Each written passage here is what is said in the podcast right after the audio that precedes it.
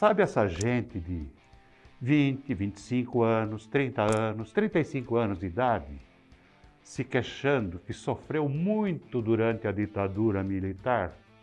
Bom, primeiro que são mentirosos. O regime militar terminou em 1985, quando, teoricamente, era o Tancredo Neves para assumir a presidência, um civil, que acabou não assumindo, ou seja, é o que era sem nunca ter sido. Então, 85 para cá são 35 anos, é isso? 36 anos, melhor. Então, gente de 30 anos não pode ter sofrido. Gente de 40 anos era criança.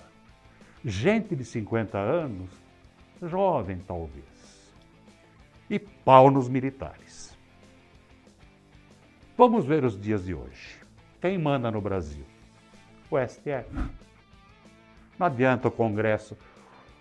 O ministro Barroso disse o seguinte, do STF e TSE.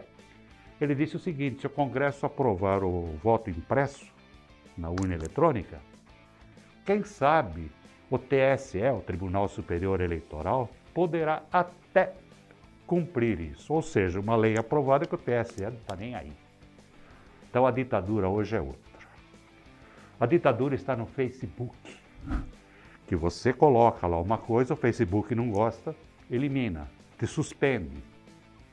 Eu mesmo já tomei três dias de gancho porque escrevi que um cara era viado. Não pode. WhatsApp te limita. Instagram te limita. Twitter te limita. Tudo não pode.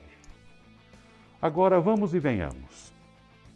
O STF determinou que o Congresso instaurasse uma CPI, a CPI da pandemia, ou seja, completa invasão de competência.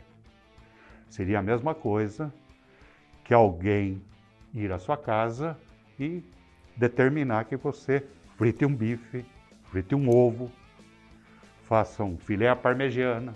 Não é assim. Sua casa é sua casa, o Congresso é Congresso, é um poder, o poder legislativo. O STF é poder judiciário, sem interferência um no outro.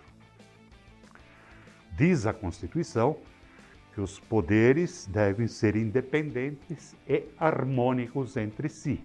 Mentira, o STF interfere em tudo. Tudo. Fulano falou tal coisa. Dane-se. Mas Fulano falou tal coisa. Prende. Uh, o STF está indo tão longe e está todo mundo deixando, achando que isso é bonito. Não é. É invasão, é ditadura.